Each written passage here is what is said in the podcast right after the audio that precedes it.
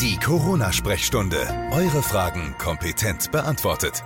Hallo zusammen und herzlich willkommen zu einer neuen Ausgabe. Schön, dass Sie und ihr mit dabei seid.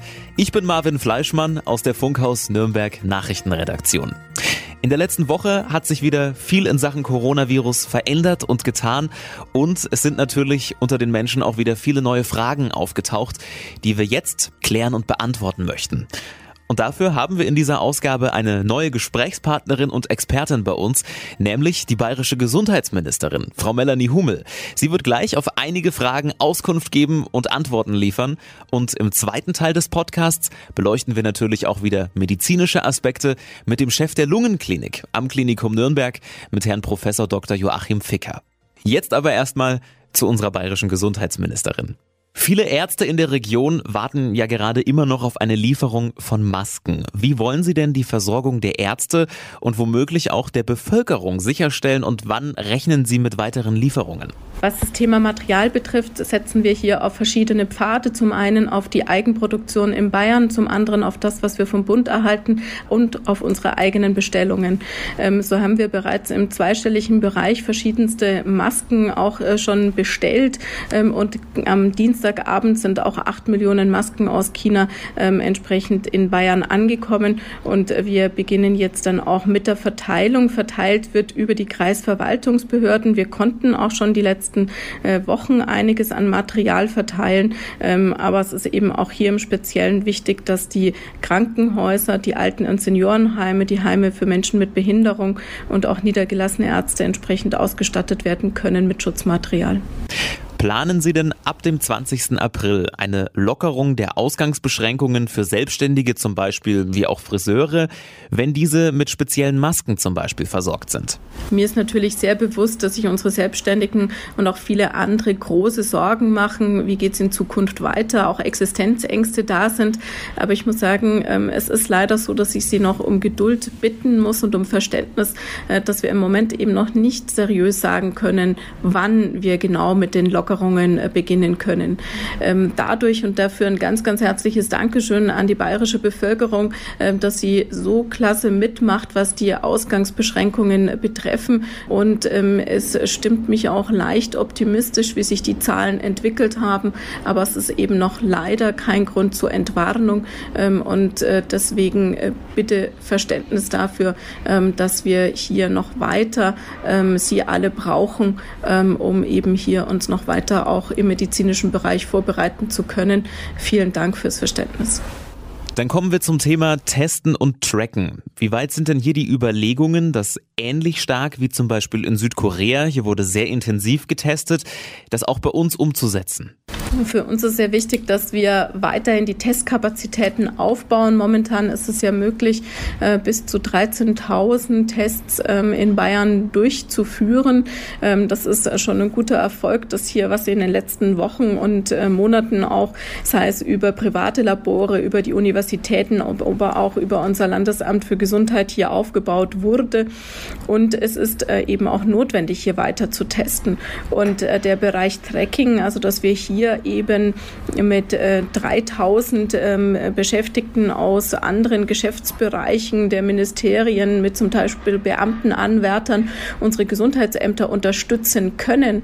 Ähm, dafür ein Dankeschön an alle, die mitmachen, weil diese sogenannten ähm, Kontakt-Tracing-Teams sind deshalb so notwendig, weil wenn wir an der, auf der einen Seite über Lockerungen nachdenken wollen, dann ist es notwendig, da, wo wirklich Erkrankte sind, Infizierte sind, äh, Kontaktpersonen sind, dass wir hier eben ganz klar und scharf nachschauen, wer ist es, diese Infektketten nachverfolgen, um sie möglich zu durchbrechen und auch diejenigen, die dann in Quarantäne sein müssen, diese 14 Tage mit denen Kontakt zu halten, damit es auch wirklich gut funktioniert.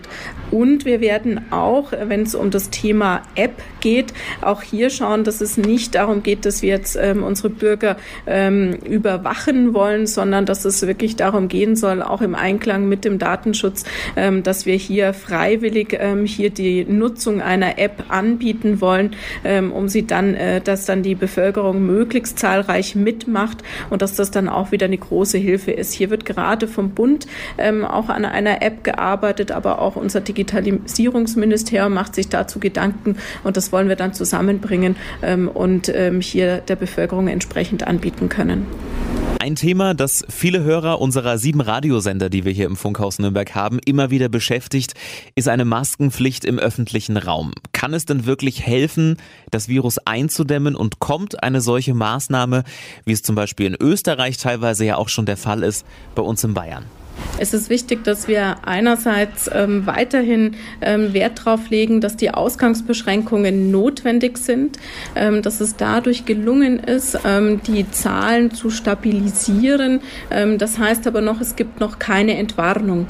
Aber gleichzeitig ist es notwendig, sich Gedanken zu machen, ähm, wie können wir, wenn wir da und dort auch uns Lockerungen überlegen, gleichzeitig auch wiederum ausreichend Schutz bieten. Und da ist eben der Bereich einer Maskenpflicht ein Baustein, der helfen könnte, ähm, dann eben auch ähm, das eine oder andere an Lockerungen mit vorzunehmen. Von daher ist es wahrscheinlich, dass wir auch in Bayern in diese Richtung ähm, gehen werden. Ähm, und äh, von daher ist es aber etwas, was man eben in verschiedenen, mit verschiedenen Maßnahmen dann auch hinterlegen wird. Abschließend noch die Frage einer Hörerin, die sicher bei ganz vielen gerade Thema ist. Sie schreibt, viele Selbstständige und Solo-Selbstständige beschäftigt das Thema liquides Privatvermögen, das ja erst aufgebraucht sein muss, bevor man einen Soforthilfeantrag stellen kann. Jetzt möchte die Hörerin wissen, was heißt das genau? Dass erst das Girokonto leer sein muss oder auch die Altersvorsorge aufgelöst sein muss? Oder heißt es, wenn die Ausgaben in den nächsten Monaten deutlich die Einnahmen übersteigen, dass dann schon beantragt werden darf? Es bestehe wohl große Unsicherheit und weder die IHK noch andere konnten der Hörerin bisher eindeutige Antworten liefern. Unter liquidem Vermögen meint man das Geld, das nicht fest gebunden ist, sondern dass man quasi flüssig zur Verfügung hat. Ähm, es ist aber auch sehr wichtig, dass man sich hier mit äh, seiner Regierung ähm, vor Ort in Verbindung setzt, äh, wo ja auch vieles an Anträgen äh, gestellt werden kann. Und es ist bei diesem ähm, liquiden Vermögen eben nicht die Rede von Altersvorsorge oder diesen Dingen. Aber bei all den Anträgen, die auch gerade auf Förderung und Unterstützung gestellt werden, gilt es an Eidesstadt, die auszufüllen und äh, dass eben auch da ein äh, Vertrauen in die Ehrlichkeit der Menschen da ist, weil im Moment in der Krise natürlich nicht alles sofort geprüft werden kann, aber wenn dann wieder Zeit ist, wird sehr wohl nachgeschaut, wie diese Anträge ausgefüllt worden sind und ob die Angaben dann auch korrekt waren. Vielen Dank an die bayerische Gesundheitsministerin Frau Melanie Hummel. Die Antworten auf diese Fragen hat sie uns freundlicherweise zwischen ihren Terminen immer wieder mit dem Smartphone eingesprochen und zukommen lassen. Und wir möchten in dieser Ausgabe natürlich auch wieder die medizinischen Aspekte rund um das Coronavirus klären und auch hier Antworten auf Ihre und eure Fragen geben. Deswegen ist mir jetzt wieder live aus dem Klinikum Nürnberg Herr Professor Dr. Joachim Ficker zugeschaltet. Hallo. Schönen guten Tag. Herr Ficker, gleich zur ersten Frage. Viele Menschen haben davon gehört und schreiben uns auch Geruchsverlust bei einer Corona-Infektion. Stimmt das? Ist das ein verlässlicher Hinweis, wenn man sowas bei sich beobachtet, dass man möglicherweise so eine Corona-Infektion schon hatte? Das ist tatsächlich eine wirklich spannende Sache. Es kommt bei manchen, nicht bei allen, aber bei doch einigen mit akuter Corona-Infektion zu einem offenbar relativ plötzlichen Verlust des Geruchssinns und damit verbunden dann auch des Geschmackssinns. Einer der ersten Patienten, bei dem mir das aufgefallen ist, hat mir gesagt, seine Frau hat ihm eine Hyazinthe hingehalten und wir wissen alle, die riechen ziemlich heftig ja. und er hat es nicht wahrgenommen. Ja. Und ähm, das ist nichts Schlimmes. Diese Störung des Geruchssinns, die bleibt nicht, sondern die vergeht auch wieder. Da muss ich keine Sorgen machen. Aber es ist tatsächlich so, wenn jemand Symptome hat, die zu einer Covid-19-Erkrankung passen könnten, also Fieber, Husten, Kratzen im Hals, die Dinge, die wir schon oft besprochen haben, und gleichzeitig merkt er, mein Geruchssinn ist entweder stark eingeschränkt oder weg. Mhm. Dann ist es ein positiver Hinweis, also ein Hinweis, der sagt, das kann wirklich Covid-19 sein. Okay, aber heißt dann weg wirklich komplett weg? Weil ich meine, Verlust des Geruchssinns ist ja auch was, was man bei einer normalen Erkältung jetzt durchaus beobachten kann. Verschnupfte Nase, man riecht einfach nichts mehr. Ja, das ist was anderes offenbar. Die Nase ist in dem Fall nicht verstopft. Es ist auch nicht so, dass die Nasennebenhöhlen voll sind, die Nasennebenhöhlen drücken, sondern es geht einem so vom Gefühl an der Nase eigentlich ganz gut, aber trotzdem riecht man nicht gar nichts, aber viel weniger. Mhm. Dann ist häufig die Rede von Antikörpertests, mit denen man quasi nachweisen könnte, ob man bereits eine Coronavirus-Infektion hatte. Gibt es sowas bereits? Wann ist es sinnvoll und was bringt uns das wirklich? Das ist zurzeit so ein Hype in der Diskussion und so richtig viel für den einzelnen Bürger steckt gar nicht dahinter. Äh, muss man ein bisschen ausholen. Es gibt ganz viele verschiedene Arten von Antikörpern. Da gibt es so grob IgG und IgM, das liest man dann da auch. Und dann ist die Frage vor allem aber, wogegen richtet sich dieser Antikörper? Bei den jetzigen Antikörpertests, die im Übrigen alle noch nicht zugelassen sind und mit gutem Grund noch nicht zugelassen sind, ist es so, dass man nicht sicher sagen kann, dass wenn der Test positiv ist, dass es dann wirklich dieses SARS-CoV-2-Virus war, sondern es kann auch eines von den anderen sozusagen normalen Erkältungskoronaviren sein. Und das ist eine riskante Situation. Stellen Sie sich vor, jemand hat eine normale Erkältung gehabt mit einem der alten harmlosen Coronaviren und der Test wird positiv, weil er diese harmlose Erkältung hatte. Und er würde jetzt meinen, er hätte schon Covid-19 gehabt und wäre jetzt vielleicht sogar geschützt. Das wäre eine echt riskante Situation. Also diese Tests, die im Augenblick verfügbar sind, die sind vor allem geeignet, um jetzt große Untersuchungen durch die Regierung, durch die Wissenschaftler zu machen, um zu sehen, wie ist denn überhaupt in der Bevölkerung die Immunitätslage. Für den Einzelnen hat der Test noch ganz, ganz wenig Bedeutung. Es gibt ganz selten mal sinnvolle Einsatzmöglichkeiten bei Mitarbeitern an Kliniken, aber für die große Bevölkerung macht es keinen Sinn. Mhm. Dann hat uns noch aus dieser Thematik eine Frage erreicht zum Thema Vitamin D, das man ja auch bei dem schönen Wetter jetzt ganz gut in der Sonne tanken kann. Schützt uns das vor Corona? Auch eine tolle Idee. Ähm, Vitamin D kann tatsächlich das Immunsystem unterstützen.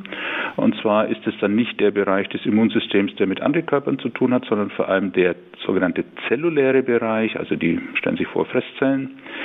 Das wissen die Lungenärzte schon lange. Und wenn Sie alte Bilder von Lungenkliniken anschauen, dann liegen da Patienten auf dem Balkon in der Sonne.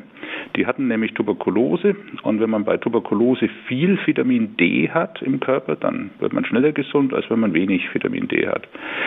Ähm, ob dieser Mechanismus, den es auch bei anderen Erkrankungen gibt, jetzt wirklich bei den Corona-Infektionen eine große Rolle spielt, wissen wir nicht. Gibt es keine Studien dazu. Manche sind skeptisch, weil diese speziellen Fresszellen eigentlich gar nicht viel zu tun haben bei Corona. Ja. Aber sagen wir es mal so, wenn jemand darauf achtet, dass sein Vitamin D-Spiegel im oberen Normbereich ist, dann tut er sich sowieso einen Gefallen und vielleicht hilft es nebenbei auch ein bisschen, wenn er sich eine Covid-19-Infektion holen sollte. Also am schönen Osterwochenende dem Balkon ruhig mal ein bisschen in die Sonne legen. Wunderbar, kein Sonnenbrand holen, aber die Sonne genießen. Perfekt. Dann würde ich gerne mit Ihnen nochmal auf das Thema Mundschutz kommen. Ähm, ist ja jetzt immer wieder gerade noch so eine Frage, kommt eine Mundschutzpflicht, kommt sie nicht? Und wenn es soweit kommt, dann fragen uns viele Hörer, wie benutze ich so einen Mundschutz eigentlich richtig? Wie oft ist der benutzbar und was muss ich da beachten? Wie man den handhabt, ob man den wäscht oder nicht, das hängt natürlich damit davon ab, was das für einer ist. Die selbstgenähten aus Baumwolle, die kann man waschen, kann man vielleicht hinterher bügeln, wenn man das mag um das Virus loszubringen, langen ganz locker 60 Grad mit Waschmittel. Das ist schon fast ein Overkill. Dieses Virus ist sehr, sehr empfindlich beim Waschen. Wir haben ja auch darüber gesprochen, dass Händewaschen mit Seife auch schon langt. Also da kann man nicht viel falsch machen. Die meisten werden, denke ich, wenn jetzt die Produktion nachkommt, dann so ähm, Papier oder Fließmundschutz äh, tragen. Die sind im Wesentlichen Einmalartikel. Im Augenblick produzieren sehr, sehr viele Firmen, die früher damit nichts zu tun hatten, solche Mundschütze. Also Autozulieferer in der Region zum Beispiel weiß ich, produzieren in riesigen Mengen solche Masken. Diese Einmal-Mundschutzmasken, die Sie gerade angesprochen haben, diese einfachen aus diesem Vlies, Was ist da Besonderes zu beachten? Ich könnte mir vorstellen, wenn ich den jetzt unter Umständen dann falsch abnehme und mit der Hand vorne drankomme, dann ähm, ist das wahrscheinlich nicht so. Genau, also man muss sich immer überlegen, dieses Ding, wenn es denn wirklich seine Funktion hatte, ähm, kann kontaminiert sein, wie wir das nennen. Und beim Abnehmen sollte man es an den Bändeln außen berühren, sonst nicht berühren und dann möglichst unmittelbar wegschmeißen. Anderes Thema, auf das ich mit Ihnen auch noch zu sprechen kommen möchte, erreicht uns in diesen Tagen auch von sehr, sehr vielen Hörern, da inzwischen ja bekannt wurde, dass sich auch ähm, Zootiere teilweise schon mit dem Coronavirus angesteckt haben. Müssen wir uns denn Sorgen machen, dass unsere Haustiere uns am Ende vielleicht mit dem Virus infizieren, weil sie sich möglicherweise von einem anderen Hund bei der Gassi-Runde anstecken und das dann auf uns übertragen? Nein, dieses Risiko besteht nicht. Es ist äh, tatsächlich so, dass insbesondere Katzen und der Tiger, der durch die Presse geht, ist ja auch nichts anderes als eine große Katze, ähm, sich mit Corona selbst infizieren können. Die werden aber nicht krank und nach allem, was wir heute wissen, übertragen sie die Infektion nicht auf Menschen. Es gibt keine einzige bisher berichtete Infektion von einer Katze auf einen Menschen. Also sie dürfen weiterhin äh, Umgang mit ihrer Katze haben und brauchen da kein Social Distancing zu ihrer Katze. Mhm. Was bedeutet das in dem Fall, wenn es möglich ist, dass Tiere sich damit infizieren, dann für unsere Nutztierhaltung, wo wir die Tiere ja konkret dann auch essen? Also eine Infektion über Fleisch, wenn Sie das meinen, mhm. ähm, ist absolut ausgeschlossen. Ähm, es gibt bisher keine Hinweise darauf, dass man sich durch Essen oder Trinken eine Coronavirus-Infektion holen kann. Fleisch essen wir ja auch nur gekocht oder gebraten und da wäre spätestens das Virus auch völlig äh, erledigt. Da möchte ich mit Ihnen mal einen Blick nach Erlangen werfen. Hier gibt es ja jetzt aktuell eine neue Therapie. Dabei geht es um Immunplasma, dass man bereits infizierten Patienten, die wieder geheilt sind vom Coronavirus, Plasma entnimmt und damit quasi andere Menschen dann behandelt. Ist das die Rettung für uns eventuell und wie funktioniert das eigentlich genau? Das ist gar nicht so neu und es gibt an vielen Orten. Ganz viele Blutspendedienste und transfusionsmedizinische Abteilungen bundesweit etablieren das jetzt im Augenblick. Wir machen das in Nürnberg auch. Die Idee ist alt. Ähm, wir kennen das von Ebola, wir kennen das auch von SARS-1, auch von anderen Infektionen. Mhm. Die Idee dahinter ist, dass jemand, der die Erkrankung erfolgreich hinter sich gebracht hat, dessen Immunsystem also in der Lage war, SARS-CoV-2 zu eliminieren, dass der ganz offenbar Antikörper hat, aber auch andere Mechanismen, die dieses Virus killen können. Und man möchte das jetzt sozusagen übertragen auf einen, der noch krank ist und dessen Immunsystem da gerade ein Problem hat. Und man möchte da Plasma aus dem Blut des Menschen gewinnen, also des Spenders, der schon mal Corona-Infektion hatte. Plasma heißt, man macht einfach die Zellen raus. Die braucht man da nicht. Das Plasma wird in einer bestimmten Weise aufbereitet, das lasse ich jetzt mal aus, und dann wird es infundiert dem Kranken. Das ist nicht so ganz ohne. Da muss man wirklich sehr, sehr genau alles untersuchen. Nicht, dass man auf die Art und Weise am Schluss noch irgendeine Infektion überträgt.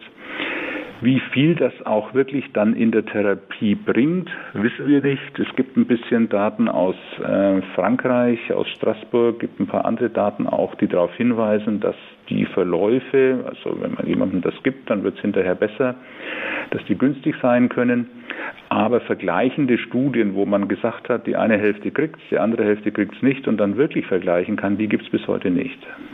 Weil Sie gerade SARS-CoV-2 angesprochen haben, uns erreichen auch immer wieder Fragen, weil diese Begrifflichkeiten die Menschen auch so ein bisschen irritieren. Es gibt ja SARS-CoV-2 und es gibt Covid-19. Können Sie noch mal den Unterschied erklären und was diese Begriffe eigentlich bedeuten? SARS-CoV-2 ist die Bezeichnung für das Virus. Das ist ein Coronavirus, das eben in die Gruppe der SARS äh, auslösenden Viren hineingehört und da ist es das zweite. Deswegen heißt SARS-CoV-2 bisschen komische Bezeichnung. Und Covid-19, das ist die Lungenerkrankung, die man davon bekommt. Also die Coronavirus-induzierte Lungenerkrankung, dafür steht das, die Abkürzung. 19 war das Jahr 2019. Das eine ist das Virus, das andere die Erkrankung. SARS-CoV-2 löst Covid-19 aus dann quasi. Genauso. Gut, dann gibt es im Internet aktuell ja viele Schnelltests, die man für teures Geld kaufen kann. Ich habe schon Angebote gesehen für 40 Euro, ähm, mit denen man testen kann, ob man denn ähm, das Virus quasi hat und ob man sich damit infiziert hat. Was taugen diese Tests und ist es wirklich sinnvoll, sich sowas zu besorgen? Ich halte es im Augenblick für nicht für sinnvoll. Wir haben solche Tests auch hier ausprobiert. Ich habe auch einen auf meinem Schreibtisch liegen gerade eben, mhm. aber wir verwenden sie ganz bewusst nicht.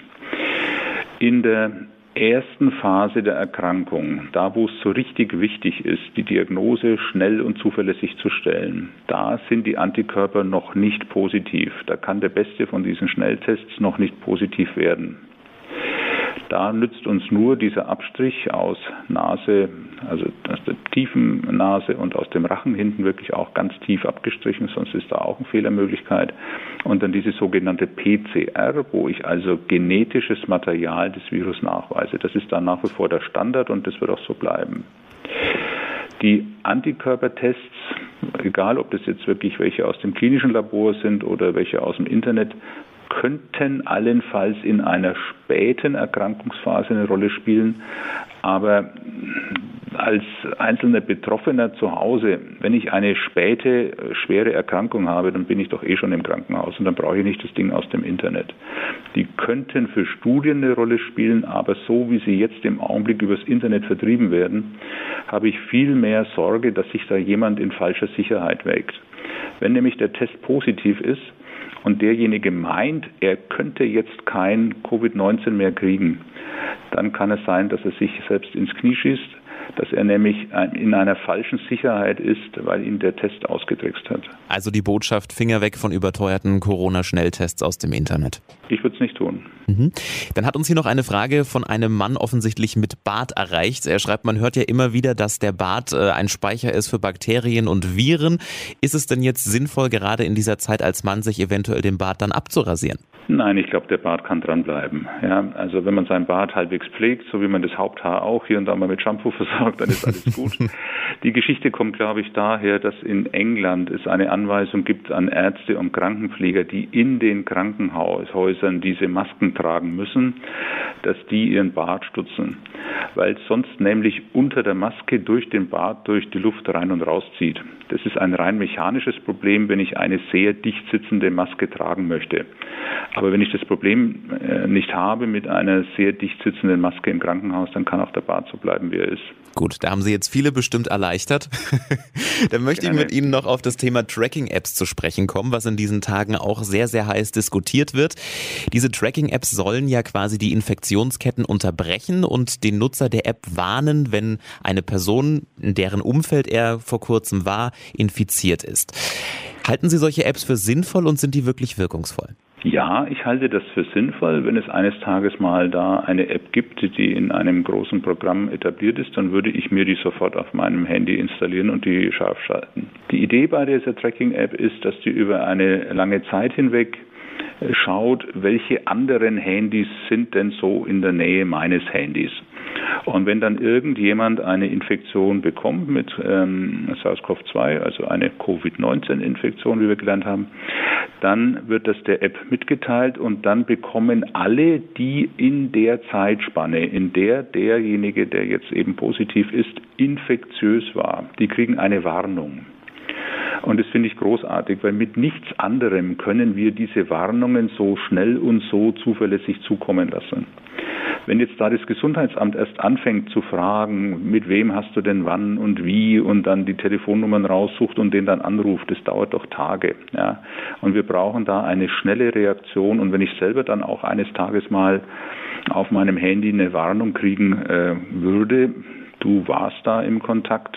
Ich glaube nicht, dass mir das passiert, weil ich im Augenblick Social Distancing sehr konsequent betreibe. Aber dann wäre ich auch froh, wenn ich diese Warnung hätte ja. Da möchte ich mit Ihnen noch auf die Dunkelziffer zu sprechen kommen. Es wird ja vermutet, dass diese Dunkelziffer der Infektion bei schätzungsweise so 10 Prozent liegt. Was würde das denn bedeuten? Macht das am Ende die Lage eventuell ein bisschen entspannter, weil sich viele Menschen mit dem Virus schon infiziert haben und offensichtlich gar nichts davon gemerkt haben? Oder macht es das unter Umständen sogar gefährlicher? Da sind wir im Augenblick auf richtig dünnem Eis. Diese 10 Prozent, die stehen einfach mal so im Raum, aber ehrlich gesagt, keiner weiß wirklich, ob diese 10 Prozent stimmen. Es gibt wirklich qualifizierte Stimmen, die sagen, wahrscheinlich sind es doch noch weniger. Es laufen im Augenblick Studien, wo man genau das untersuchen möchte. In München zum Beispiel ist jetzt ja diese große Studie angelaufen mit Unterstützung der bayerischen Staatsregierung und dann werden wir es wissen. Ähm, ich persönlich glaube auch nicht, dass es schon 10 Prozent der Bevölkerung sind. Ich glaube, dass wir noch viel früher in dieser Pandemie sind und dass noch viel weniger aus der breiten Bevölkerung bisher Kontakt mit diesem Virus hatten. Deswegen auch werden wir meine persönliche Prognose noch für viele, viele Monate und ein ganzes Stück ins nächste Jahr hinein abgestufte Maßnahmen zum Social Distancing und diese Apps und diese Masken und so weiter brauchen, bis dann eines Tages auch ein Impfstoff zur Verfügung ist. Wenn dann mal ganz viele geimpft sind, dann ist der Spuk vorbei. Aber bis dahin bleibt uns das noch sehr, sehr lange erhalten. In diesem Zusammenhang wird ja auch häufig gefordert, einfach mehr zu testen auf das Virus. Was halten Sie denn von solchen Massentests? Ja, die zielen in eine ähnliche Richtung wie diese App. Es geht einfach darum, ganz früh jeden zu erkennen, der potenziell schon infektiös ist. Und das kann ich mit der App machen, das kann ich mit Tests machen. Äh, die App ist wahrscheinlich viel einfacher als so ein Test und möglicherweise braucht es alles zusammen in einer Kombination. Wir wollen ja das soziale Leben wieder hochfahren. Wir wollen ja die Schulen wieder aufmachen, die Kitas wieder aufmachen, die ganzen Unternehmen wollen ja alle wieder in Schwung kommen, die Gaststätten sollen wieder aufgehen. Und um das zu ermöglichen, müssen wir viele Maßnahmen miteinander kombinieren. Und ich glaube, es geht nicht darum, ob wir jetzt Massentests mit äh, PCR machen oder Apps oder Masken, sondern wir brauchen das alles zusammen. Weitere Frage eines Hörers, die uns erreicht hat. Er schreibt, Männer sollen angeblich vom Coronavirus häufiger betroffen sein. Stimmt es und woran liegt es? Ja, das stimmt. Der Unterschied ist aber nicht gering. Gibt es verschiedene Zahlen, aber die Größenordnung ist ungefähr so 55 Prozent Männer, 45 Frauen. Der Unterschied also ist sehr gering. Woran es liegt, wissen wir nicht. Aber wir wissen auch sonst von anderen Erkrankungen, äh, Männer und Frauen sind einfach verschieden, die Immunsysteme sind verschieden, aber auch die Verhaltensweisen sind verschieden. Böse Zungen sagen, Männer langen sich öfter ins Gesicht. Ob das jetzt der Faktor ist, mhm. glaube ich nicht. Ja. Aber es gibt da ganz viele Unterschiede. Unterm Strich, der Unterschied ist minimal. Werfen wir auch noch einen Blick auf das Robert Koch Institut. Das spricht aktuell ganz vorsichtig von einem positiven Trend. Da stellen sich viele die Frage, wie realistisch sind denn eigentlich diese ganzen Zahlen, die uns täglich um die Ohren fliegen, wenn wir die Dunkelziffer eigentlich gar nicht kennen? Ja, die Frage ist zunächst mal berechtigt. Auf der anderen Seite, wir wissen nicht, wie viele vom Anteil her hinter den erkannten Infektionen noch unerkannt stehen.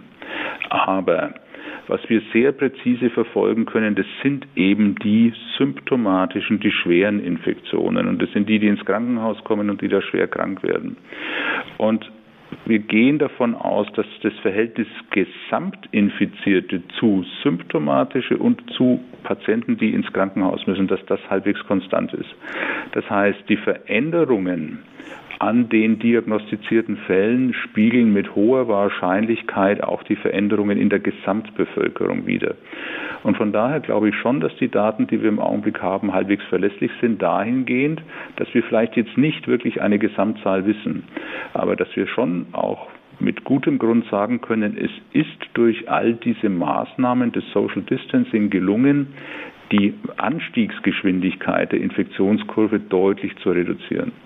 Wir sind im Augenblick immer noch in einem Bereich, das vergessen manche, wo die Infektionen ja zunehmen, aber sie nehmen nicht mehr so schnell zu.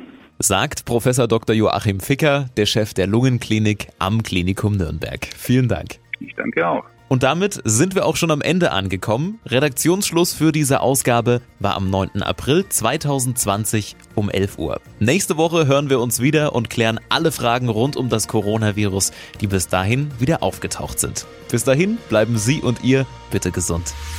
Die Corona-Sprechstunde. Eure Fragen für die nächste Podcast-Folge jetzt an coronasprechstunde at podyou.de.